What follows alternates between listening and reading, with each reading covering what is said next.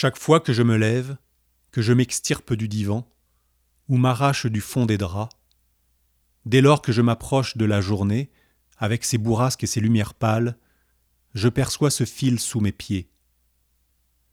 Sitôt levé, debout sur le plancher, cette ligne fine qu'avale un horizon triste me force à l'équilibre.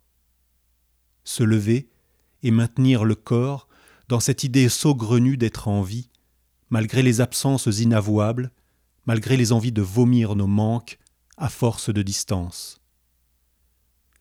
Je me lève malgré la lame froide de cette tristesse enragée qui s'est glissée en moi.